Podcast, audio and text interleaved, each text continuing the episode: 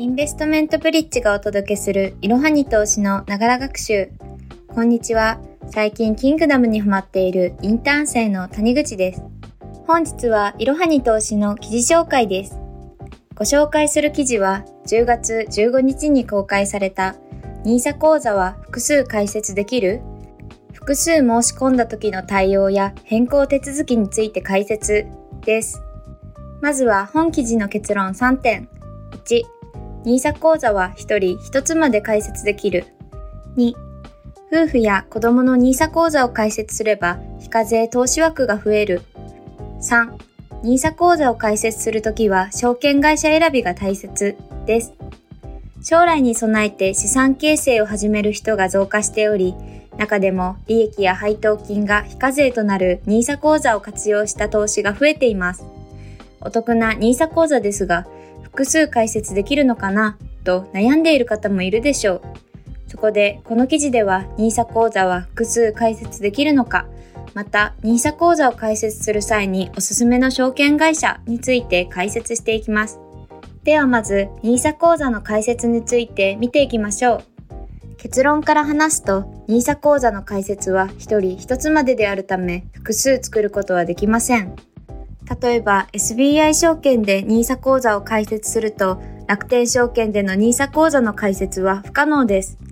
また NISA には一般 NISA、積立 NISA、ジュニア NISA がありますが、こちらも一人一つしか選べません。NISA 講座が複数あれば非課税枠が増えてお得ですが、非課税で投資できる額が拡大すると制度としてそもそも成り立たなくなるため複数の開設はできないのです。もし2つ目の NISA 口座を開設する手続きを行うと、税務署のチェックを受け、口座開設の手続きができませんとの連絡が来ます。次に NISA 口座の開設に税務署のチェックが必要な理由についてです。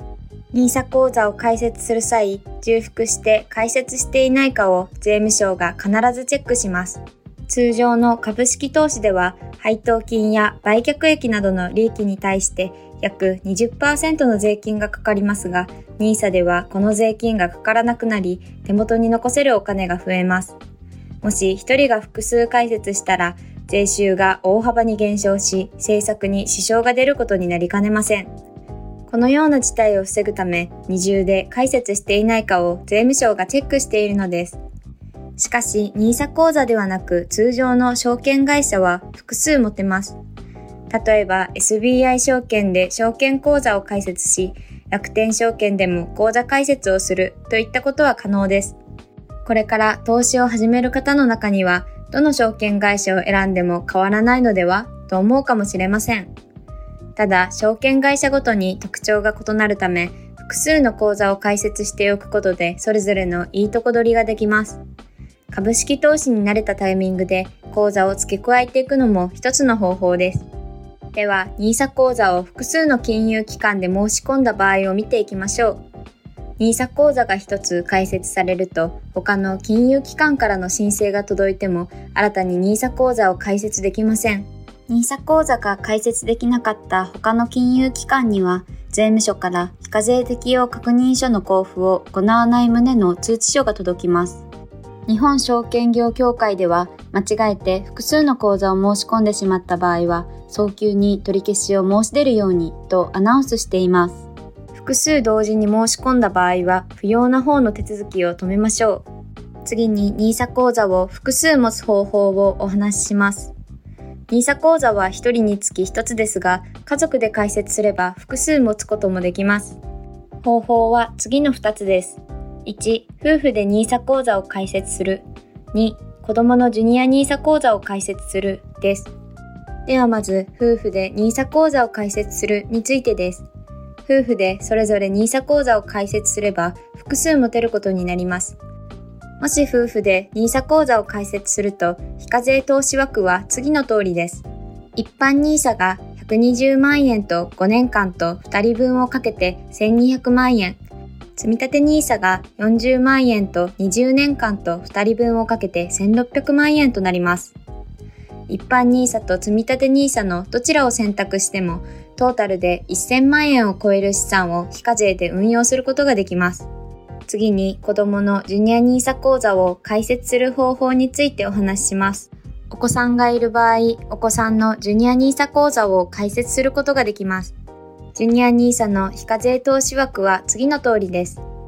80万円 ×5 年間で400万円となります。仮に両親がどちらも積立 NISA の口座の開設を行い、お子さん1人のジュニア NISA 口座を開設すると、家族全体で2000万円もの資産を非課税で運用できます。ジュニア NISA は2023年で新規受付が廃止されますので要チェックです。次に NISA 口座開設後に他の金融機関に変更する方法についてです。ここまででお話ししたように NISA 口座は1人1口座しか開設できません。そのため、すでに NISA 口座を開設していて、他の証券会社に NISA 口座を開設したければ、NISA 口座を移管する必要があります。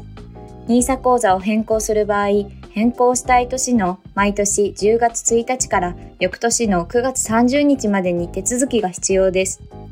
例えば、2023年の NISA 口座を変更するのであれば、2022年10月1日から2023年の9月30日までが口座変更できるタイミングとなります。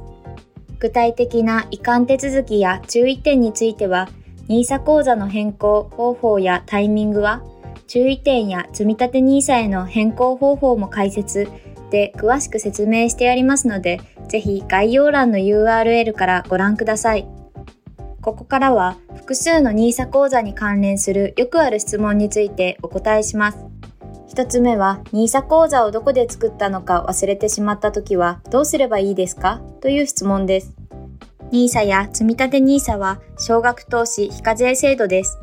税金に関する手続きも必要となるため、証券会社だけでなく税務署のチェックが必要となります。もし NISA 講座をどこで作成したのか忘れてしまった方は、税務署で情報を紹介できます。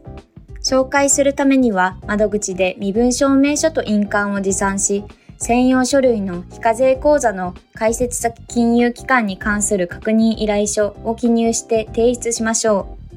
二つ目は NISA 口座開設後放置したらどうなりますか？という質問です。NISA 口座を開設した後、非課税枠を使わずそのまま放置している人もいるでしょう。放置していたからといって何か特別な手続きが発生したり、費用が発生したりすることはありません。ただ、非課税枠は年度中に使用しないと消化され、過去の分に遡って非課税枠を使用することはできないため注意しましょう。単純に非課税枠を使わないのがもったいないということです。積立 NISA であれば一度設定してしまえばほったらかしで投資できるため投資に時間をあまり避けない方もおすすめです。3つ目は NISA 口座は複数の金融機関で開設できますか？という質問です。複数の金融機関で NISA 口座を開設することはできません。NISA 口座が複数あったら普通に投資する人がいなくなり、税収が減る恐れなどがあるためです。本記事の中でおすすめしている証券会社は SBI 証券、マネックス証券、楽天証券です。